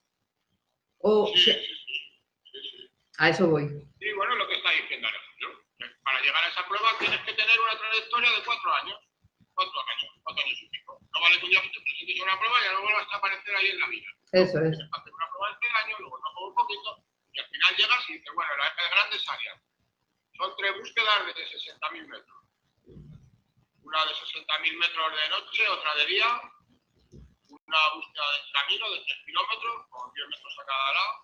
Tienes un examen de GPS, otro de auxiliar, como de técnicas auxiliares veterinarias, el rescate, cosas de fortuna, abrillamiento, sangre, poquito hemorragia, trasladar al perro, luego tienen lo de la brújula y la carta, y luego en esas, esas búsquedas pues está de 0 a 5 víctimas, no tiene 55 minutos. Y las de escombros pues son 5 escenarios, tiene 20 minutos para ir moviéndote, pues, para limpiar cada escenario, y también tienes eh, varias cosillas de auxiliar de veterinaria, tienes eh, hay una historia que con poleas y tal para informar al perro, para moverlo por la zona, que tienes que saber un poco de todas esas cosas. El tema de NETI, muy importante, telecomunicaciones, y, igual, son tres días. Son tres días. Está estupendo, me parece estupendo. Pues es lo que existe ya, pues, pues ¿por, qué no, ¿por qué no unirnos a un carro así, verdad? O por lo menos está basado en pruebas, en pruebas de. Eso está en una cartilla, como ha dicho ahora mismo Alejandro, está en una cartilla reflejado. En una cartilla reflejada pues tienes que pasar pruebas de homologación cada año. No, no, es, un, no es un día. Una prueba de homologación cada año. Yo miraba el otro día la cartilla de, de Iperra y tengo 15 o 16 pruebas. O sea, no, no, no es ya está, ala. No, no, no, macho. Sí, en serio, estás saliendo a buscar gente. No vale está claro. Yo me lo viso, yo me lo como cada 5 años, ¿no, macho? Pues eso estaría bien. Estaría bien, participar en diferentes pruebas y, e ir haciendo una cartilla. Y, mira, y a lo mejor es una manera de que las autoridades a la hora de organizar el dispositivo puedan, digamos, contar eh, a la hora de estar conveniados con un grupo o un grupo conveniado con, con, alguna, o sea, en, en, cada comunidad, digamos, poderles exigir esas pruebas, de, entre comillas, de, de, su, de su capacidad. Sí, a nosotros no las comunidad como en otra, se ha metido. Perfecto. Actualmente pone que hay que pasar pruebas de homologación cada internacionales. Perfecto. Me parece perfecto. Hay una pregunta, eh, lo que pasa es que yo la veo un poquito, no sé si, bueno, yo te la hago y que, es para ti. Eh, nos preguntan, eh, ¿qué olor de referencia se le pone al perro para entrenarlo en el man training? Ahí te dejo eso. Bueno, principalmente, pues iba a hacer una broma, soy un poco irónico, yo iba a decir principalmente el de que la persona que se fue. yo estaba pensando lo mismo en principio, pues algo, depende de la, de la etapa en la que estés trabajando al, al perro, pues le puedes facilitar más o menos, ¿no? Con prendas más grandes, con prendas más pequeñas y sobre todo, pues, hablaba esta mujer el otro día, Paola, de, de, tener en cuenta las zonas un poco más de las glándulas nuestras que tendrían más de, de probabilidad de que el perro coja la referencia nosotros ponemos de camisetas, pañuelos o gorras.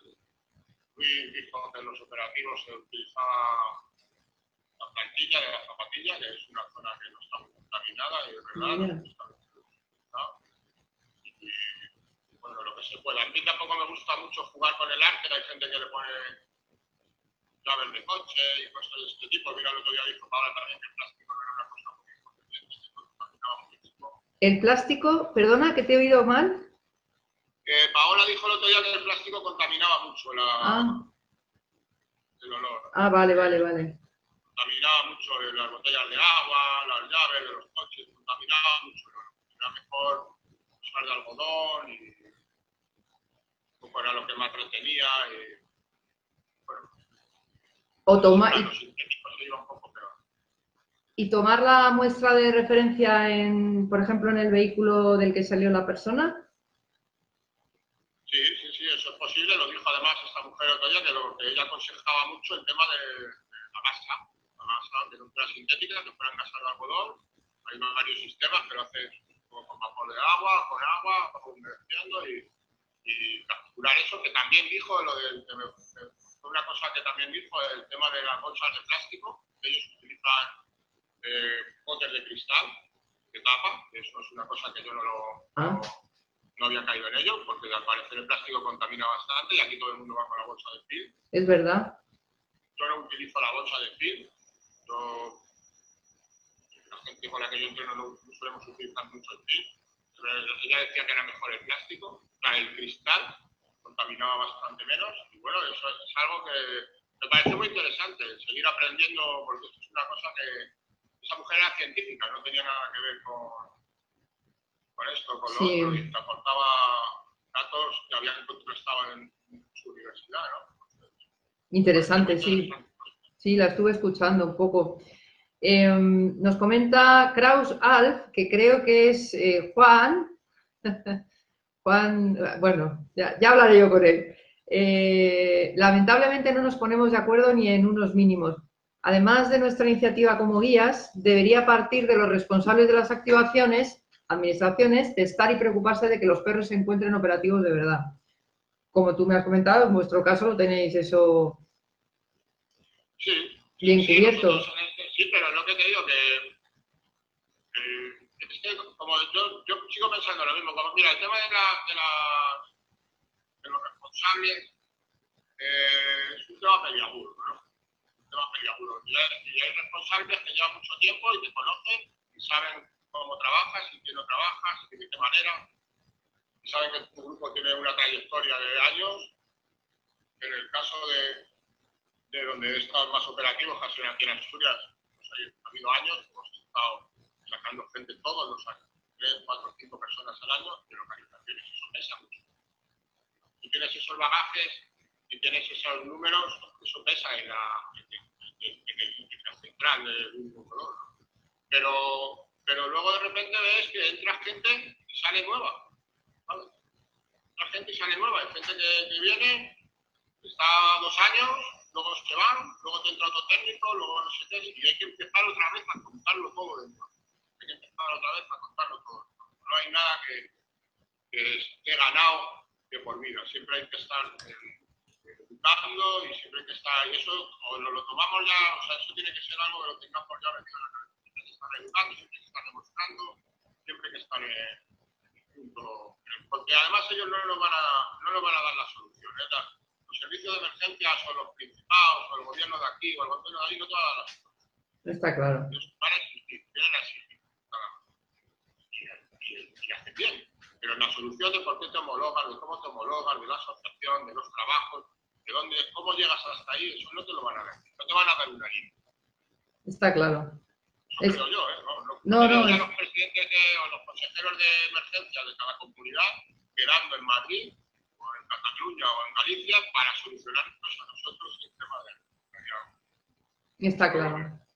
A ver, el tema político en este mundo tiene, es, es, es, un gran, gran problema por, por lo que has comentado tú antes del tema de las autonomías y por lo que acabas de comentar ahora. Aquí el político cuando entra lo que quiere son resultados, fotos, no nos engañemos, y, y resultados. Sobre todo es importante, pero que le da igual cómo nos pongamos de acuerdo. Totalmente, totalmente de acuerdo contigo, Quique, porque desde luego es un tema es un tema complicado. Y te digo una cosa, creo que vosotros sois bastante privilegiados porque eh, en, algunas comunidades tenéis, lo tenéis muy bien controlado, eh, como te decía al principio, aquí, eh, bueno, aquí en algunos otros sitios, hay sitios donde no hay nada, donde no se preocupan, donde sé que los grupos ni siquiera tienen respaldo, no, no les llaman, no saben a quién llamar.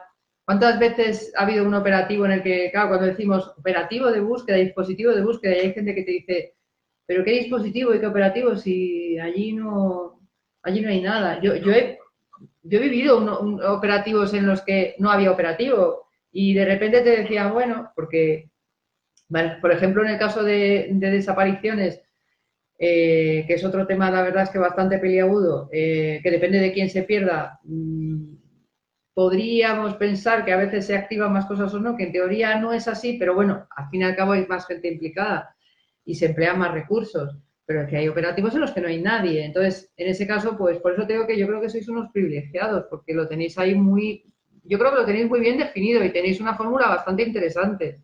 Aquí hay grupos conveniados, pero, pero luego a la hora de la verdad, no sé, no sé, no lo veo tan, tan coordinado. Quizá es más grande, no lo sé, no lo sé. Pero es un tema complicado, desde luego. ¿eh? No lo sé, no creo que sea el tamaño tampoco de la, de la comunidad, es el que te presentar proyectos serios y luego ustedes que además cuesta muchísimo y claro, no tenemos así, pero cuesta esos grupos que ya 35 años. Entonces, claro, claro, se van desde un principio ahí y que, y que casi metieron esto aquí, que casi ni los profesionales estaban, ¿sabes? O sea, ni a la par, ¿no? Estaban en, entonces un poco, mucha de la gente que está en estos grupos ha estado formando a, profesionales. A profesionales. Ese es un buen dato. ahora es otra historia, ¿no? Ahora las unidades caninas las tenemos por todos los lados, ¿no? Y, sí. Bueno, no se sabe, ¿no? ¿No crees que hay muchas unidades caninas y qué? De rescate, grupos. Yo, yo creo que no es que haya mucho, yo creo que es que debería haber más. Debería haber bueno, más. No Ahora, sé. el filtro de cómo llegan esas unidades caninas a estar en el sitio debería volvemos otra vez a la conversación de antes, pero que haya muchas unidades caninas, yo creo que no, yo creo que debería haber más. Si, si, hablamos de actividad con perros, pues, ¿por qué no? Debería haber más. que luego te quedas en que haces cuatro cositas por tu casa o vas a un centro deportivo o, o ya acabas siendo un grupo formal, en serio, y acabas haciendo operativos, ¿por qué no? ¿Sabes? ¿Por qué no? Se pierde mucha gente, ¿eh? Sí, sí, sí lo sé. Y, ah, mira, esa es otra conversación que teníamos el otro día. Se pierde mucha gente, pero, pero bueno, ya sabes lo que te comenté, ¿no? Eh, a la hora de la verdad, eh, en perros de búsqueda, de, eh, casos de desapariciones, de verdad, te puedo decir que todos los días hay alguno. Tanto rural como urbano, todos los días, te hablo de todo el territorio nacional. Y luego, eh, mira que yo soy una fan del tema del perro de, búsqueda y, de, y, detector, pero en el caso del perro de rescate, además que fue mi especialidad, mucho más.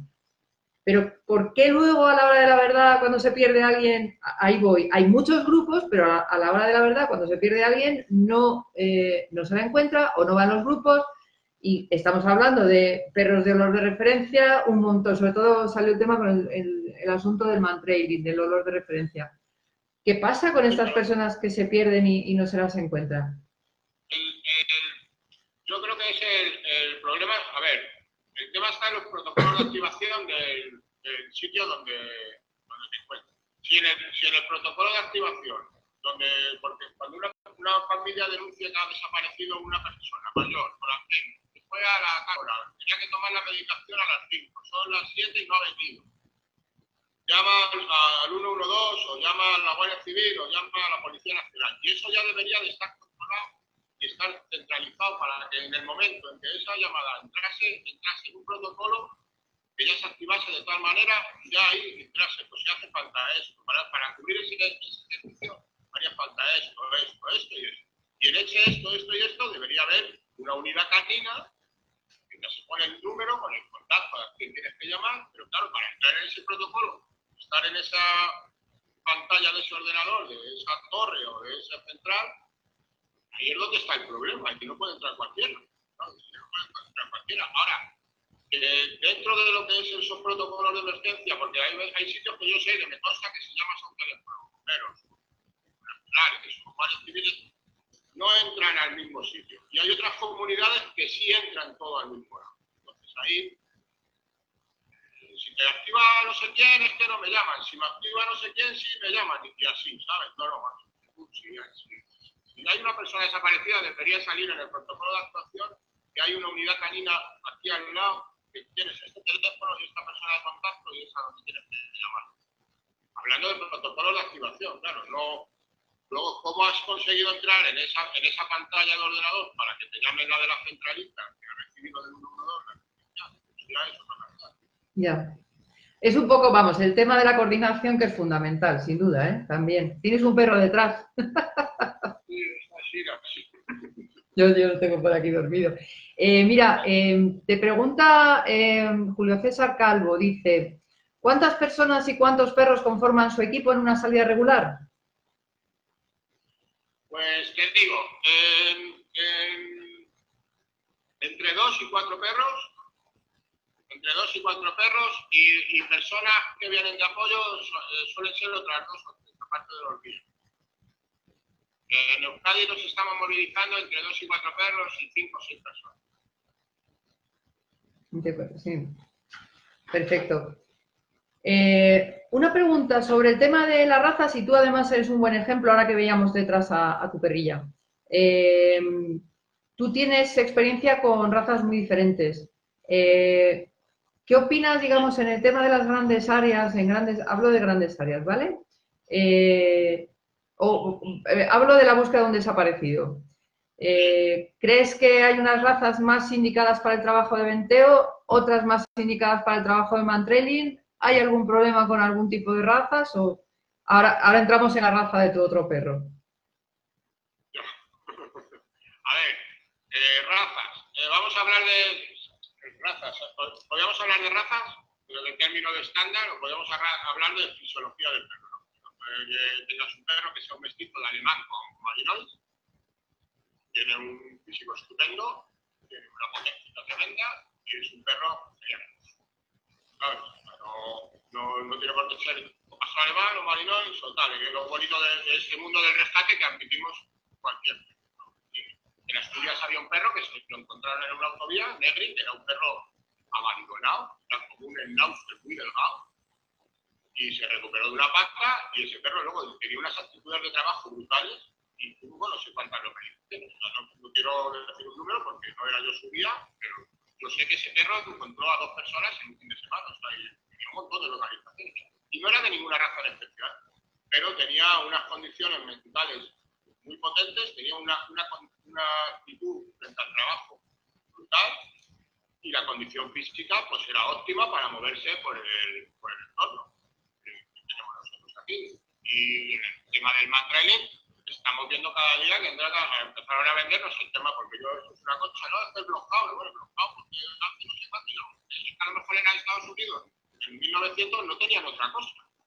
Si a lo mejor en 1910 llegan a tener pastor alemanes, lo mismo los bloqueados hubiesen en no lo sabemos. A lo mejor salían por lo que tenían. Entonces, bueno, pues hoy ahí yo ya hablaba esta doctora otra vez del tema de la caña, para el tema de la orden de referencia, pero oye, la caña más larga, más corta, pero tenían que tener esta movilidad y sobre todo actitud frente al trabajo. Hay razas estándar que nos tenemos que fiar de ellas porque llevan una línea de confiabilidad, llevan tiempo trabajando para que ese perro tenga ese cierto carácter y esas ciertas actitudes. Sí, sí. Perros que obviamente pastor alemán, pastor belga, marinois o, o el labrador, o Golden de Retrievers, etcétera, etcétera, perros que ya vienen con esas líneas desde hace muchos años, que son perros de trabajo, que se han hecho, con, que tienen esa capacidad de trabajo metida dentro de su, de su genética. ¿no? Es muy importante, aparte de la fisiología y de la fisionomía, la capacidad de trabajo de un perro. No tienes un perro que tenga una capacidad de trabajo potente, pues seguramente no llegue el el día que haga un poco calor, dirá el perro, yo hoy no trabajo. El día que se ponga una cuesta arriba un poco aquí, dirá, no, yo no. Voy a alemán con pero yo hoy no voy a transportar. ¿sabes? Tú, por ejemplo, cuéntanos la raza de tu otra perrita, que la conocí yo en el curso este de Mantrelin de, de Chris Boy. ¿De qué? ¿De qué? Una maquinita. Porque es un, es un, ya esa perra ya te lo conté que me la encontré. Yo me la encontré en un camino abandonada con dos meses y por ahí. Y ella de qué. Y bueno, pues eh, me está costando mucho tener un, no tener una capacidad cognitiva como en los malis, que tengo yo por aquí, que, tenemos esa capacidad de aprendizaje y todo súper rápido y todo súper fácil y que bien, que bien lo entiende todo, porque esto no entiende nada, me queda mirando a veces con una cara así, no, mira, yo creo que sí me entiende, pero pasa de mí. Y luego lo que sí tiene innato es el, el tema del, del dolor un olor, pues obviamente es una raza que se, hizo para rastro de sangre, eh, metida durante años a fuego en su cabeza, no hacer otra cosa, y desde luego la perra le encanta, le encanta. y yo pensaba que iba a tener muchos problemas con el tema de la discriminación, o con el tema, no, no, no, problemas de nada, nada, el problema es de quitarle un poquito los miedos porque es una perra abandonada y, y vino con ciertos fantasmas pero por lo demás tiene una motivación y una actitud frente al trabajo y una, una capacidad de trabajo brutal. Doy fe. No, no, me lo esperaba. Doy fe, doy fe, porque la verdad es que da gusto verla trabajar a la enana esta. Sí, sí, tú la viste. Además, ella, la lectura de este perro, como es, es muy activa, enseguida se mete y el rabo, la fisonomía del perro trabajando es muy mecánica, es muy activa, es muy rápida, en el momento en que no tiene el olor o, sea, o, está en un cruce complicado, se, nota muchísimo porque para el ritmo, porque, bueno, ya te digo, pero la perrita tiene una capacidad de trabajo asombrosa, ¿sabes? La raza de el, teque, o sea, yo jamás ese teque, pero te lo digo, pero pasé por el monte lo adapté, pero no era una raza que me siga gustar. ¿eh? Sí, hombre, yo, yo tampoco. Pero luego, mira, nos encontramos. La verdad, es que la vida del, voluntario, digamos, es complicada en ese aspecto, ¿verdad? A la hora de seleccionar un perro siempre hablamos, yo soy muy maniática con el, bueno, maniática, es que para mí la selección del perro es, es un, para mí es un enorme tanto por ciento del resultado y siempre estoy con eso, pero luego la verdad es que la vida nos va llevando y, claro, lo que tú dices, tú te encuentras esta perrita, resulta que, bueno, además tú haces un buen trabajo, tienes gran experiencia, tienes conocimientos y estás consiguiendo resultados, cosa que me parece estupenda. Pero realmente creo que, sí que es importante hacer, hacer buena, buena selección. La, selección del perro para... La selección del perro es muy importante, y más para grupos operativos, la selección del perro debería ser algo, debería ser uno de los primeros capítulos junto con la formación del guía, de tener una buena capacidad de, selección de perros. Totalmente. Yo el otro día hablaba también Juan Carlos Lombardi, decía que hoy en día no hay ninguna otra herramienta mejor que supere al perro en estas labores de rescate. O sea, no hay nada, no tenemos nada. Entonces, el hecho de tener una buena selección de perros te ayuda muchísimo a, rápido, ¿no? No tener que andar corrigiendo errores y... Está claro. Yo, eh, a, lo de Juan Carlos Lombardi añado, siempre lo digo, no, no hay nada que, supere, pero es que no hay nada que iguale al perro, ni de búsqueda ni de detección, eh, cuidado, nada, no, hay nada, en, en, nada, en nada, en nada. Desde luego que no.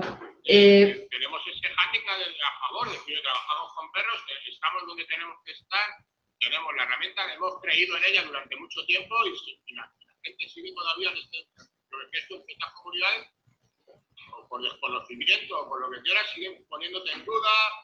Eso mucha culpa no tiene lo que decías tú, es que te aparece por allí, oye, yo, tal, y claro, ves que por allí, tal, y está ni está haciendo nada, ¿sabes? Entonces... Eso estropea, eso está... Tenemos, eso está... tenemos el, el hándicap de que tenemos la mejor herramienta, pero tenemos también el hándicap negativo de que tenemos un montón de, de que se les permite salir a los recreativos, no porque ellos sepan más o menos, si no se les permite estar ahí dando vueltas con sus perros. Entonces, eso, a veces estás trabajando 7, 8 años y, creando algo tal, y de repente una media hora te lo jodes todo. ¿eh? Sí, totalmente de acuerdo.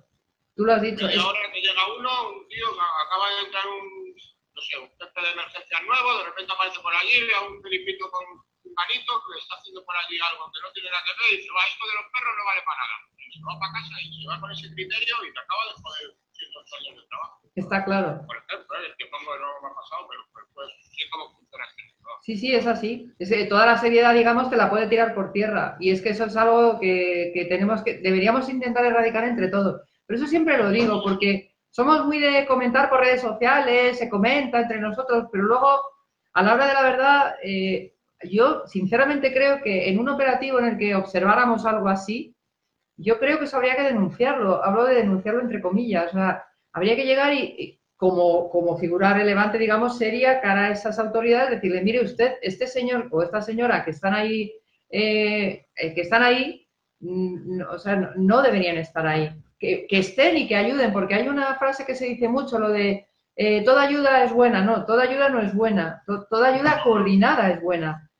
Pongan, ¿sabes? No, no, toda ayuda depende de lo que llames ayuda y depende de qué situación llegue. desde luego ir con el perro por allí no es una ayuda. No, yo te digo que no, no es. Debería, vamos, yo te digo que yo en este caso nosotros lo tenemos bien porque no entra cualquiera allí. Está claro. en este caso está, está claro, ¿sabes? Pues es así. Pues eh, por mi parte yo no tengo más preguntas. Si, si eh, eh, han comentado algo más de las razas, un border collie, si son buenos para el... Bueno, no sé si es una pregunta. Dice, tengo un border collie, son buenos para el man training, para la búsqueda de personas. Me imagino que es una pregunta. Sí, sí, sí, son, es, una, es, un, es, un, buen perro para la búsqueda de personas. Sí, sí, lo están utilizando yo, he visto algunos en buscador con referencia y tienen su, manera de, moverse y su manera de hacerlo y también. Grandes, pero valen para todo. Dicen por ahí, valen para todo. Eh, pero yo aquí matizaría, hay que entrenarlos, ¿verdad? Que los perros no vienen con botón, ¿a que no, Quique? hombre no, no pero hay que entrenarlos todos, ¿eh? No te pienses que los marinos, los pastores alemanes vienen en un bote con instrucciones. No, ah, no. Hay que entrenar todos, hay que entrenar todo y bien. Hay que gastar tiempo y gastar bien. Y luego, el tema del, del, del, día. El día tiene que tener las cosas claras. Y a veces los perros estos que vienen eh, tan potentes, eh, pastor alemán, los marinois, son perros muy potentes, son solo hay, hay, ciertos días que no valen para ese perro y le tienes que dar otro tipo de razas a, y, así, ¿no? O sea, no, no que decir, oye, yo tengo esta manera de ser y no, vamos a ver. Tienes que tener ciertos conocimientos y saber qué es lo que te viene mejor aquí, qué es lo que entra mejor con tu manera de vivir, con tus hábitos, con tu forma de enseñar. Y aquí te irá mejor este perro y a este le irá mejor el otro y, y hacer resultados precisamente porque, porque se combinan, no porque se cruza. Eh, que a lo mejor este, hay gente que con un labrador hace un trabajo excelente y le das un marido y se vuelve loco. Cada uno tiene un... ¿Verdad? Que son seres vivos y, y hay que empatizar, hay, que, hay que vincularnos, hay que, hay que entenderlo, nos tiene que entender, hay que comunicarse, ¿verdad? Sí, sí, sí, yo te digo que, que es, es, es, complicado el, el, el, encajar, ¿no? El decir, oye, hay perros que valen para una persona y perros que valen para otras personas. Y hay gente que trabaja con pastores alemanes y no quieren saber nada de los marinos y viceversa, y no quiere decir nada, ni una cosa ni la otra, ¿sabes? No, no tiene nada que ver. O sea, yo digo, yo, yo, he visto gente que está encasillada con sus razas y ya está, ¿sabes? Y, y, me parece estupendo porque lo manejan bien y no pierden tiempo en experimentos. No, no es perder tiempo en experimentos. También, también es una opción. ¿Cómo se llama tu perrita? Que no me acuerdo. Esta se llama Iru. Iru, es verdad, es verdad. Esta se llama Iru. Se mueve tanto. Qué tía, ¿cómo es? Esta se llama Iru. Luego está Ida, que es la, anda por ahí, y luego está Bari, que es la otra que viste también allí en Madrid. Nah, geniales, una, una, gran familia. Tenemos una pregunta de, de Rubén, eh, de UCR España también. Eh, te pregunta cuántos días a la semana entrenáis. Entrenamos, eh, entrenamientos oficiales del grupo son, en, en Euskadi teníamos tres, tres días. Ahora en invierno quedamos en dos. Y luego, eh, en casa, eh, yo entreno pues cuatro o cinco días, a lo mejor un poquito hago, hago de obediencia por la mañana, luego si hacemos un drive por la tarde, eh, la llevo a nadar, eh, es que entrenamiento. Oficiales tres. Oficiales tres. Eh, dinámica de entrenamiento, yo llevo la dinámica un poco, en, mi cabeza llevo una impronta de trabajo y veo lo que, porque estoy trabajando, entrenando con tres perros, con tres perras, entonces a una le hace falta físico, a la otra le hace falta un poquito de obediencia, mañana falta un entonces yo llevo, yo llevo mi historia metida en, en la cabeza. Hay a lo mejor un día que paro tres o cuatro días y luego la recupero no sé qué y voy a Pero entrenar, entreno oficiales tres, pero más días. Me parece. O, a lo mejor 15 minutos, pero luego no sé. Sí que tampoco se trata de machacar a los perros, a ver si... Bueno, cuando decimos que hay que entrenar mucho, que nadie se ponga a entrenar con el perro todo el día, que, tampoco es. No, depende de la vida. Los, es que depende de cómo te organices la vida con ellos, ¿sabes? Yo no te digo que. Me levanto, les doy un paseo, luego si van a entrenar un poco, los llevo un ratito, una hora y media en la jaula, luego van a entrenar, luego vuelven, luego me doy otro paseo. O sea, voy intentando organizarles la vida. Para mí, yo estoy, les organizo la vida, ¿sabes? Soy como un personal trainer para ellos. Ahí, y además. pero entreno, entrenamos muchísimo. Hay un, una pregunta que na nadie ha hecho. Eh, vive, creo que está claro, pero viven contigo, ¿no? Sí, sí. Están por aquí, sí, sí, sí. sí. Viven contigo. Esta, por ejemplo, mira, para que te veas el caso. Esta el otro, el otro día eh, estuvo cuatro días, se inició a jugar con otra que tengo aquí, con Mali, que es una Mali, y estuvieron pegándose unas fiestas por la mañana con esto del, del confinamiento tremendo. Unas cuerdas y cojonudas. Y luego hubo un día que salimos a hacer un, un trail y la vi yo que dije, joder, tú estás un poquito, ¿sabes? Y he tenido que recortar el. Por eso te digo el entrenamiento y digo, tú los juegos, no, pues tanto, vamos a. Y le voy regulando un poco, ¿sabes? El, el tema, ¿no? Porque si no, no, pues. Tantos días jugando, pues la mayor no, pero esta al final, pues no.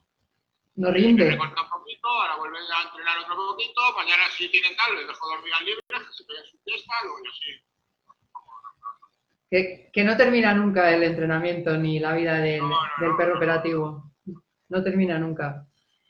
Pues, Quique, eh, yo por aquí lo dejaría ya porque tenemos todas las preguntas. Me parece súper interesante todo lo que nos has contado.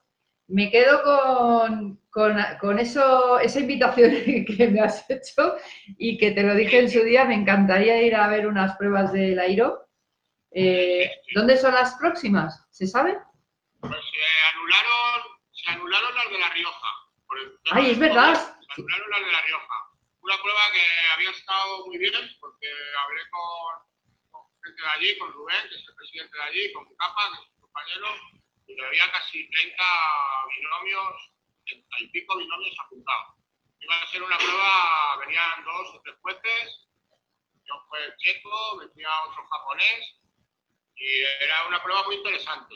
Y esa prueba era, en La Rioja en mayo, supongo que se aplazará para octubre, cuando el calendario hilo, esa era en La Rioja. Sí, esa iba. A tu amiga allí. Claro, a Rosa, que anda por aquí también. Hombre. Claro. Es y que... luego eh, en Euskadi se suele celebrar un al año. Eh, puede ser a finales en diciembre, pero este es está todo desbaratado, está todo manga por otro. Claro, normal. En Euskadi, donde bueno, se... yo, tengo, yo, cuando tenga alguna fecha te doy un toque. Perfecto. Allí voy a estar, porque a la de La Rioja me pilla más cerquita, pero Euskadi también, en un momento dado, pues, pues vamos, sí que me encantaría ir. Y, y, con eso me quedo, porque hay que verlo, hay que, hay que ver esas pruebas, ¿verdad? Ah, otra, otra cosita. Si tenéis vosotros que estáis dentro del aire, ¿Por qué no les decís a estos señores que saquen ya, pero ya, una traducción al castellano? Pero ya, que ya está bien, hombre. La, traducción al castellano la hizo Engels. Sí, sí, ya, ya. Pero a Engels se le he dicho cientos de miles de veces que hable, si tan buen contacto tiene con ellos, que se lo diga a ellos y que saquen la versión oficial en su página, porque si es una versión oficial, quiero que la publiquen, que esa página tiene que tener un reconocimiento en castellano para todos estos grupos, porque creo sinceramente que le daría eh, más relevancia. Pero, es, que no están encasillados en el alemán y en el inglés. Ya, pues. La verdad que se ha reclamado, pero.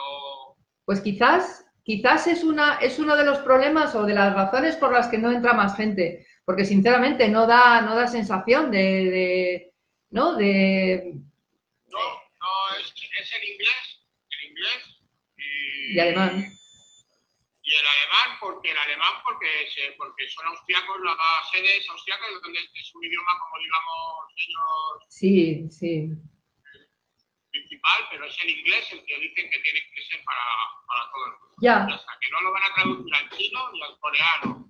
Ya. Al japonés, ni al español, ni al italiano, ni al francés. Porque claro, si empezamos a tirar, cada país va a tener no. va a querer no sé qué, el francés lo va a querer. El pero, el español, el portugués, pero el español, Quique, pero el español lo hablamos en muchos, muchos, muchísimos más países que cualquier otro. Entonces, tiene que estar. Contado, contado, yo, te, yo, te, yo, lo tengo claro. El, el, el, tema es así. De hecho, no sé si fue reconocido idioma en, en ONU el tema de los terremotos y de los del y todo esto es uno de los ocho idiomas que reconoce la claro.